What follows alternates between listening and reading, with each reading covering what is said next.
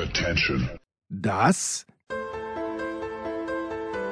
sind die Daily Nuggets auf Sportradio 360.de. Selten golden und ganz sicher nicht täglich, aber wir haben uns stets bemüht. Also meistens.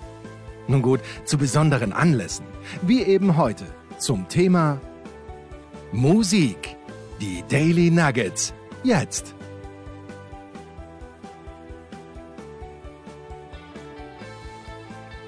Herzlich willkommen bei Musikradio 360. Wir sind mal wieder unterwegs in der Geschichte des äh, Rock'n'Roll, wo gilt, dass manche Bands, die eine Zeit lang erfolgreich, einflussreich sind, vielleicht vorübergehend etwas in Vergessenheit geraten und dann von einer neuen Musikergeneration entdeckt werden und plötzlich auf einmal wieder brandaktuell klingen und ihr Sound ist allgegenwärtig, auf einen Schlag, wieder. Und das gilt für die Band Thin Lizzy, eine irische Rocklegende. Phil Lynott, Sänger und Bassist. Der ist äh, eins der Aushängeschilder der irischen äh, Rockmusik. Thin Lizzy begann ihre Karriere, ja, man kann sagen, mit einem kommerziellen Fehlstart. Dauerte eine ganze Weile, bis sie so richtig in die Gänge kamen und die hatten zwischendrin einen großen Hit, der aber nicht von der Band selbst stammte, für den Sound nicht äh, wirklich repräsentativ war, sondern es war eine Coverversion eines irischen Folk-Klassikers. Und den hören wir uns jetzt an zum Einstieg in diese Show. Hier sind Thin Lizzy mit Whiskey in the Jar.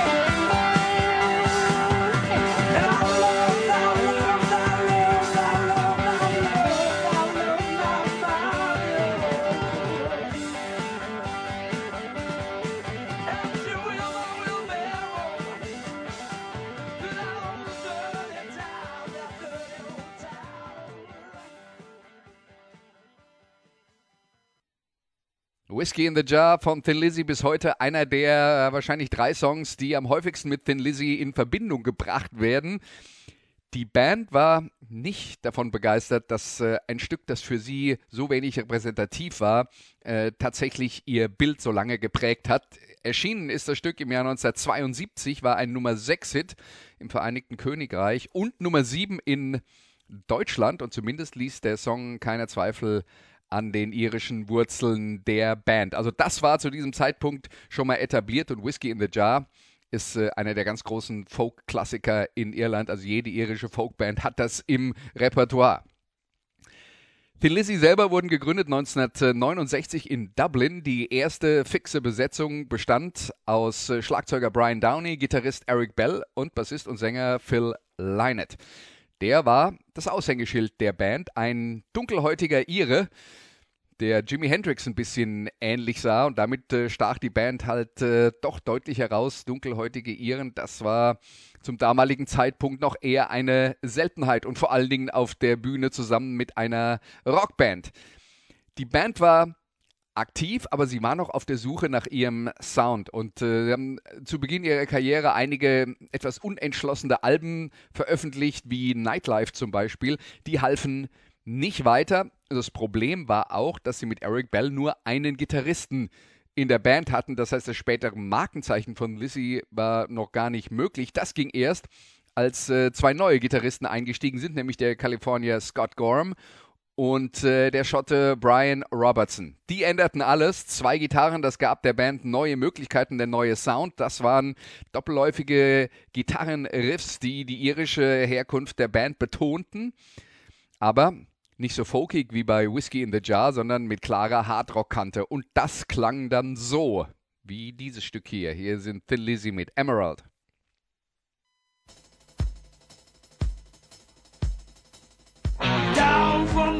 The glen came the marching men with their shields and their swords to fight the fight they believed to be right, overthrow the overlords. To the towns where there was plenty, they brought plunder, swords, and flame. When they left, the town was empty children would never play again.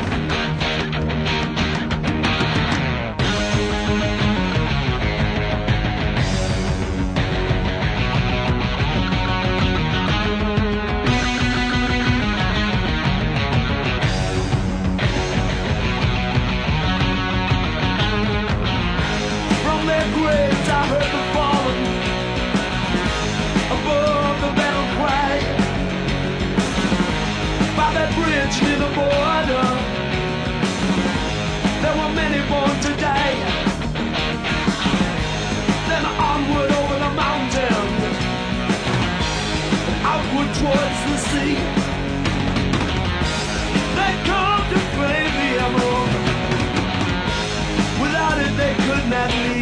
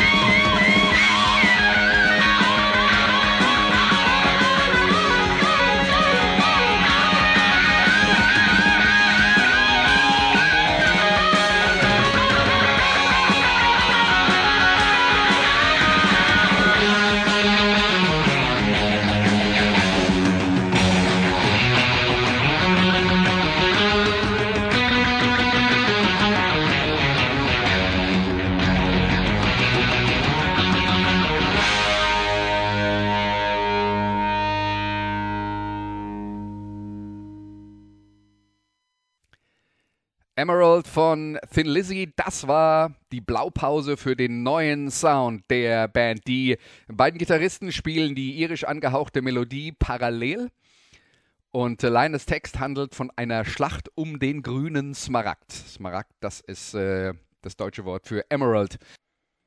Und der grüne Smaragd auch ein Symbol und äh, ja, das Nationalsymbol für das Land und die Insel Irland. Also die Themen textlich und musikalisch waren definiert. Das dazugehörige Album, auf dem das so richtig funktioniert hat, war Jailbreak. Und äh, es folgte der kommerzielle Durchbruch. Endlich war es dann der Band auch halbwegs gelungen, ihren Sound im Studio einzufangen. Ihre Stärken waren vorher die Live-Konzerte. Das Album Jailbreak landete in den britischen Top 10 und in den Top 20 in den USA. Vor allem, weil es den nächsten großen Hit der Band enthielt und das war The Boys Are Back in Town.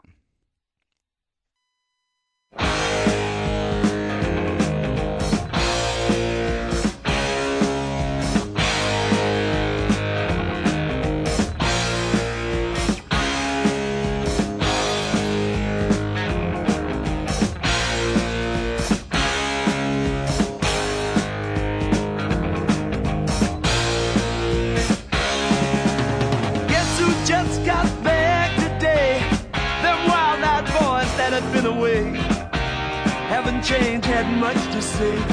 But man, I still think them cats are crazy. They were asking if you were around, how you was, where you could be found. I told them you were living downtown, driving all the old men crazy.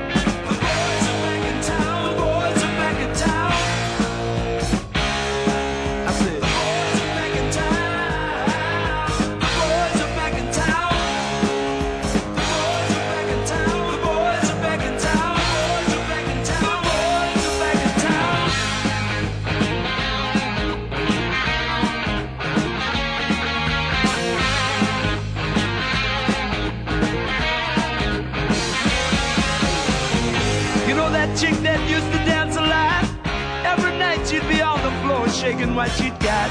Man, when I tell you she was cool, she was red hot. I mean, she was steaming. And that time over at Johnny's place, well, this chick got up and she slapped Johnny's face. Man, we just fell about the place. If that chick don't wanna know, forget her. The boys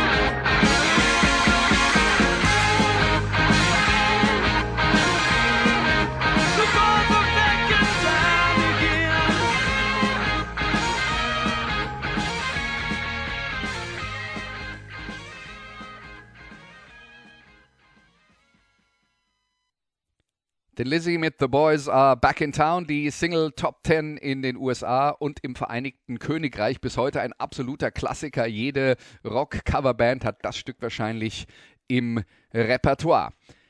Die Band wurde allerdings mit ihren Tourvorhaben ein bisschen ausgebremst. Eine Tour in die USA war geplant, aber Lynette hatte sich eine Hepatitis eingefangen.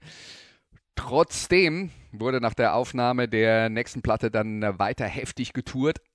Die Band erkämpfte sich ihr Publikum auf der Straße und wurde dann auch schnell legendär durch ihren konsequent durchgezogenen Rock'n'Roll-Lifestyle. Also Alkohol, Drogen, die nahmen alles mit. Und Lynette, der Anführer, schritt auch in dieser Beziehung mit äh, fliegenden Fahnen voraus in die Schlacht.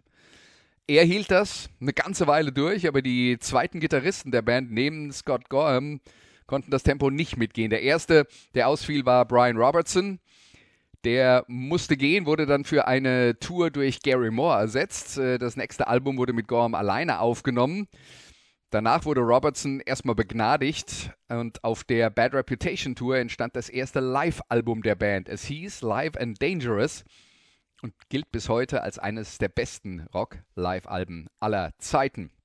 Das Stück, das wir daraus hören, ist der Cowboy I am just a cowboy, lonesome on the trail. A starry night, a campfire light.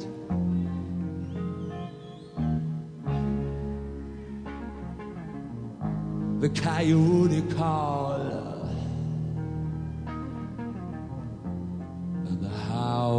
Texas. God's will. So I'll ride out to the woods and down.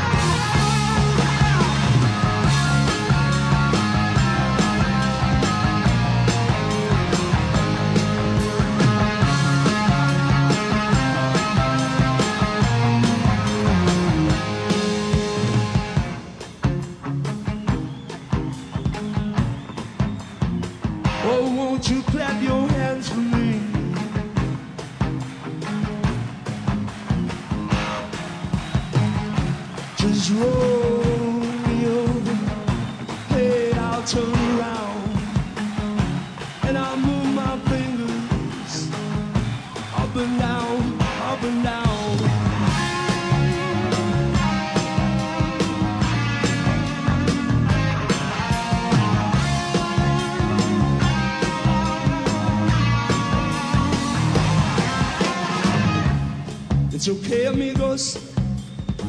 You can let yourself go. We'll be riding here with you, riding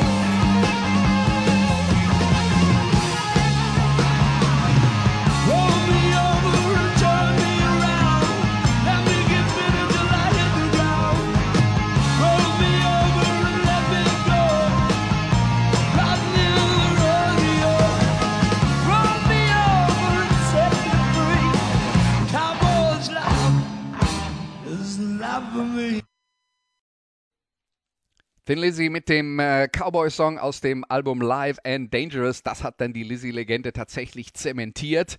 Die Band eingefangen in ihrem natürlichen Habitat auf der Bühne. Allerdings wurden die Live-Aufnahmen anschließend nachbearbeitet. Grundsätzlich ist das nicht ungewöhnlich, weil, naja, wenn man live spielt, der äh, Gitarrist greift, äh, wenn er über die Bühne tobt, schon mal daneben oder irgendeiner verpasst seinen Einsatz am Gesangsmikro. Also das ähm, ist äh, Standardprozedur, aber der Pro Produzent Tony Visconti hat hinterher in Interviews äh, verkündet, dass eigentlich nur Schlagzeug und Publikum wirklich live sein sollten. Tony Visconti, der, Visconti, der ähm, berühmt geworden ist, äh, vor allen Dingen durch seine Arbeit mit äh, David Bowie. Und äh, auch ganz originell, das Publikum ist tatsächlich live. Bei vielen Live-Aufnahmen hat man den Eindruck, die Band ist live als das Publikum. Die spielen dann in irgendeinem äh, 300-Mann-Club und das Publikum klingt, als wäre es äh, beim Rock am Ring aufgenommen worden. Also äh, da wird auch vieles nachgedoktert. Jedenfalls, diese Vorwürfe standen immer im Raum. Die Band hat das dementiert. Wir haben auch behauptet, äh, diese äh, Legende, dass er alles im Studio nachbearbeitet worden hätte, was mit äh, Steuergründen zu tun. Genau im Detail kann ich es nicht erklären. So oder so landete die Doppel-LP auf Platz 2 der UK-Charts und wurde 2004 vom Classic Rock Magazin zum besten Live-Album aller Zeiten gewählt. Gerade ist eine 8-CD-Version der Platte erschienen, auf der man sich alle Konzerte, die für die Platte aufgenommen worden waren, zusätzlich zum Originalalbum anhören kann. Und sollte euch irgendwann mal langweilig sein, lade ich euch ein, im Auftrag von Musikradio 360, natürlich ehrenamtlich, mal nachzuprüfen, wie live Live and Dangerous eigentlich ist. Das nächste Album von Thin Lizzy hieß Black Rose. Diesmal mit Gary Moore an der Gitarre, also Robertson war wieder raus. Der hat die Band verlassen, ist anschließend kurzfristig bei Motorhead eingestiegen, allerdings auch nur für ein Album und Gary Moore war zu dem Zeitpunkt ja schon als Solokünstler unterwegs und wurde hinterher auch ein äh, richtig großer Star. Anfang, Mitte der 80er Jahre erst mit Hardrock und dann mit Blues-Alben.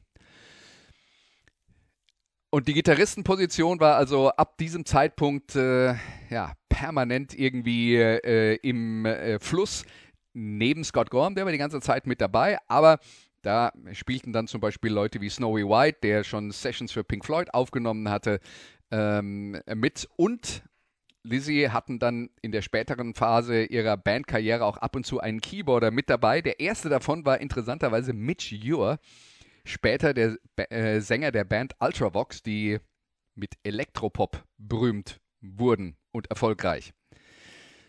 Leinert hat in dieser Zeit auch schon angefangen, Soloalben aufzunehmen. Zwei gab es insgesamt. Manchmal, so wie man hört, war den Musikern, die an Musik mit ihm gearbeitet haben, nicht so ganz klar, nehmen wir jetzt eine neue Lizzie-Platte auf oder ist das ein Soloalbum? Jedenfalls erschien in dieser Zeit das äh, etwas zahnlosere und äh, glatt gebügelte Album Renegade, aber auch darauf gibt es gute Songs, wie diesen hier.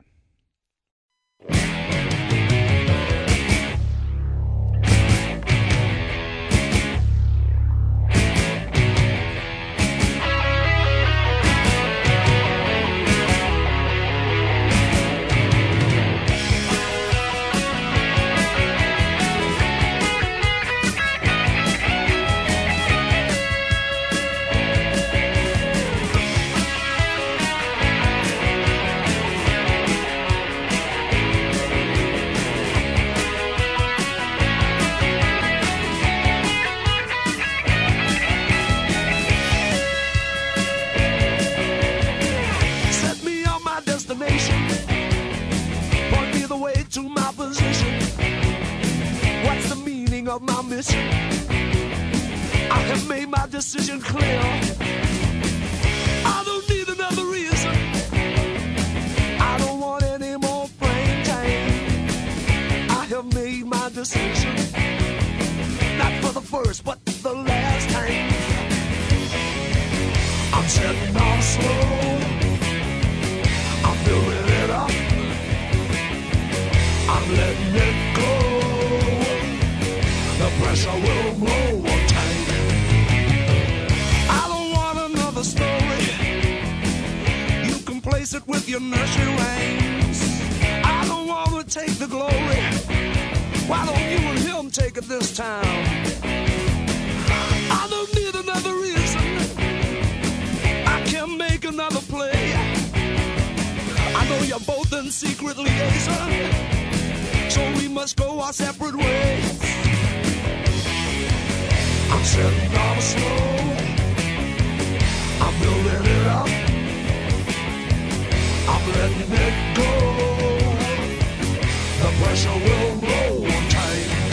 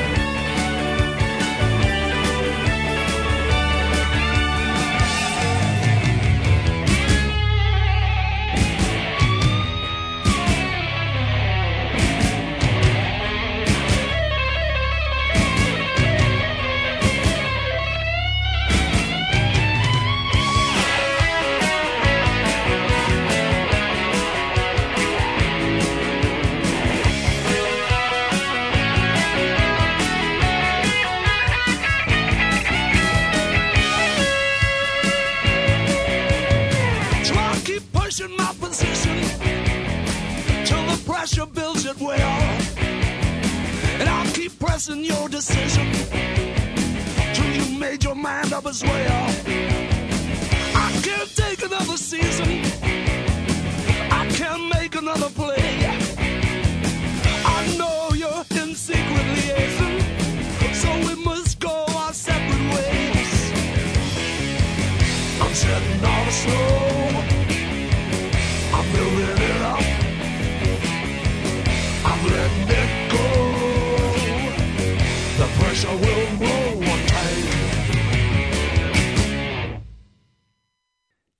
Thin Lizzy mit The Pressure Will Blow. Der Druck wird irgendwann zu groß und dann fliegt das Ganze in die Luft und das ist auch der Band passiert. Dauernder Wechsel auf der Gitarristenposition hatten wir schon angesprochen. Der Sound war verwässert. Äh, Leinert und auch die anderen Musiker konnten die Folgen ihres äh, jahrelangen Drogen- und Alkoholmissbrauchs nicht mehr so gut übertünchen. Die Band war ausgebrannt durch ewiges Touren. Es brauchte also einen neuen Drive und den brachte tatsächlich ein neuer Gitarrist ein namens John Sykes. Der hatte vorher mit der äh, Band Tigers of Pantang erste Erfolge gefeiert, Teil der New Wave of British Heavy Metal. Ähm, dadurch ist mehr Feuer, mehr Aggression in den Lizzy Sound gekommen und äh, das Album, das dann entstand, hieß Thunder and Lightning und ist das einzige Thin Lizzy Album, das man wirklich als Heavy Metal bezeichnen kann. Wir hören Cold Sweat.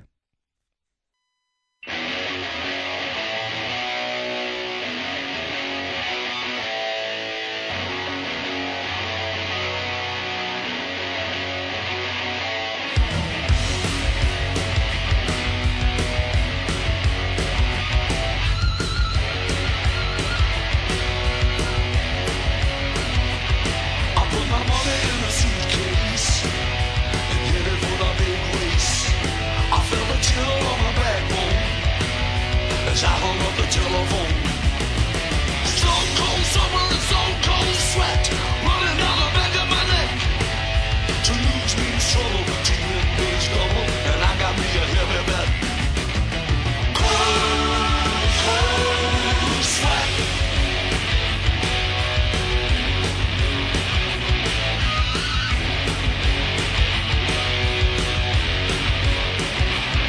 They say chances on the outside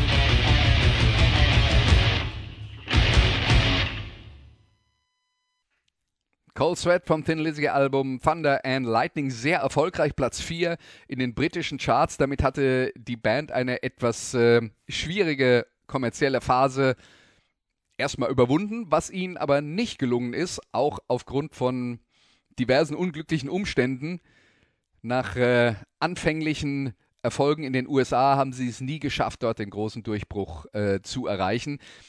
Auch weil diverse Touren dann krankheitsbedingt abgesagt werden mussten. Also die waren extrem äh, fleißig, was das Touren anging auf der, äh, den britischen Inseln und in Irland. Aber äh, die USA haben sie nie so wirklich erobert. Es gelang auch nicht mit dem äh, zweiten Live-Album, das hieß Live, Live mit F, äh, eingespielt mit äh, John Sykes und das ist natürlich zwangsläufig ein kompletterer Karriereüberblick äh, als das erste Album Live and Dangerous, aber die Band driftete zu diesem Zeitpunkt definitiv auseinander. Gitarrist Gorm, der Lynott sehr treu zur Seite gestanden hatte, hatte dann irgendwann genug, der hatte selber auch mit Drogenproblemen äh, zu kämpfen.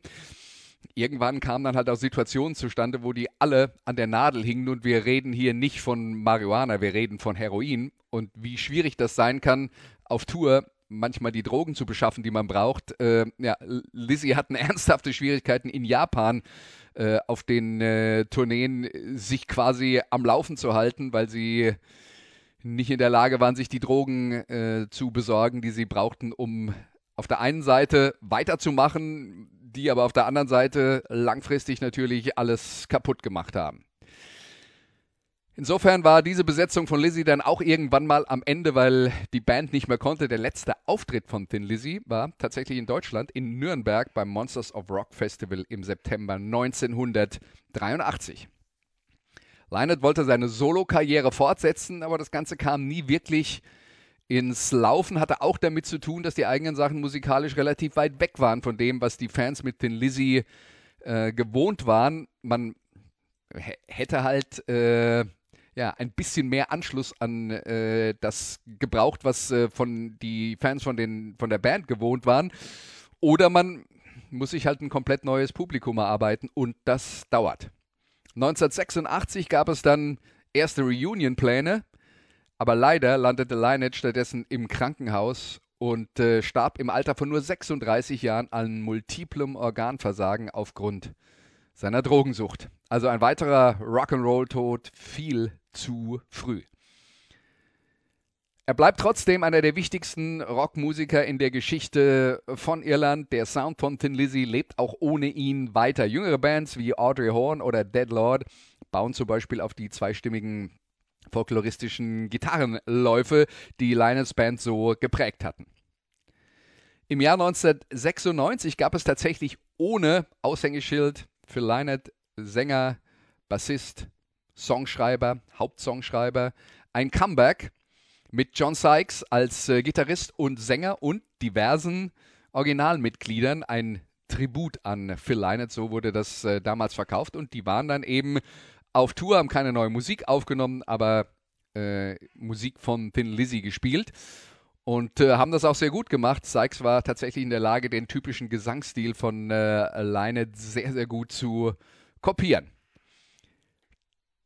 2010 hat dann Scott Gorham, der die ganze Zeit bei dieser Version von Thin Lizzy auch mit dabei war, die Band neu geordnet, ohne John Sykes. Ähm, es waren weiterhin diverse Originalmitglieder dabei, aber es kam ein neuer Sänger dazu, nämlich Ricky Warwick, äh, den äh, einige vielleicht aus den äh, 90ern noch kannten mit seiner Rockband The Almighty und der auch äh, als Solokünstler aktiv ist.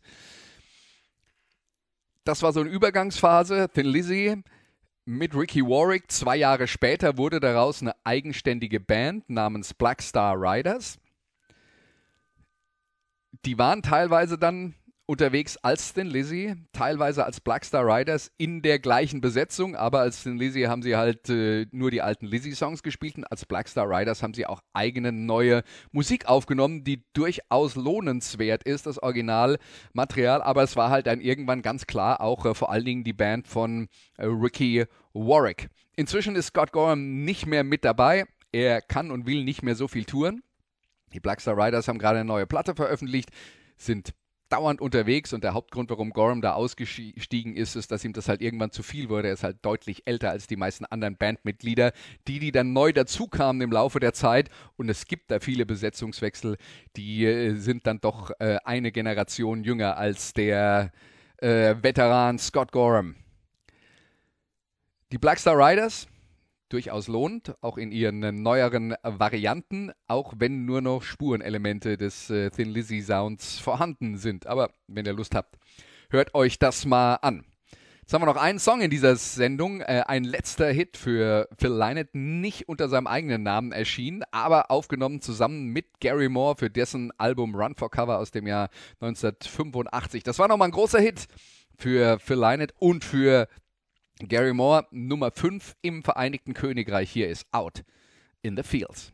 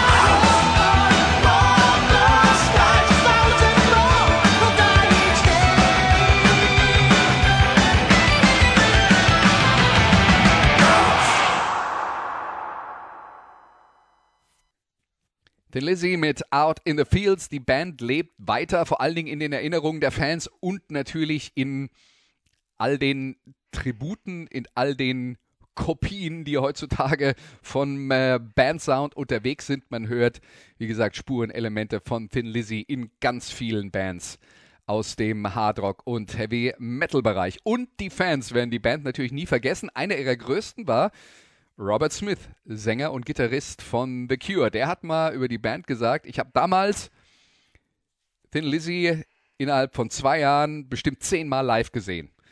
Und der Live-Sound war einfach so mächtig und gab mir so viel Mut, das war besser als Saufen. Noch besser als Saufen. Ich weiß nicht, ob man einer irischen Band ein größeres Kompliment machen kann. Das war Musikradio 360 für diese Woche. Vielen Dank für euer Interesse. Nächste Woche. Tschüss. Das waren die Daily Nuggets auf sportradio 360.de. Ihr wollt uns unterstützen? Prächtige Idee! Einfach eine Mail an steilpass at sportradio 360.de schicken und ihr bekommt alle Infos. Und versäumt nicht die Big Show. Jeden Donnerstag neu.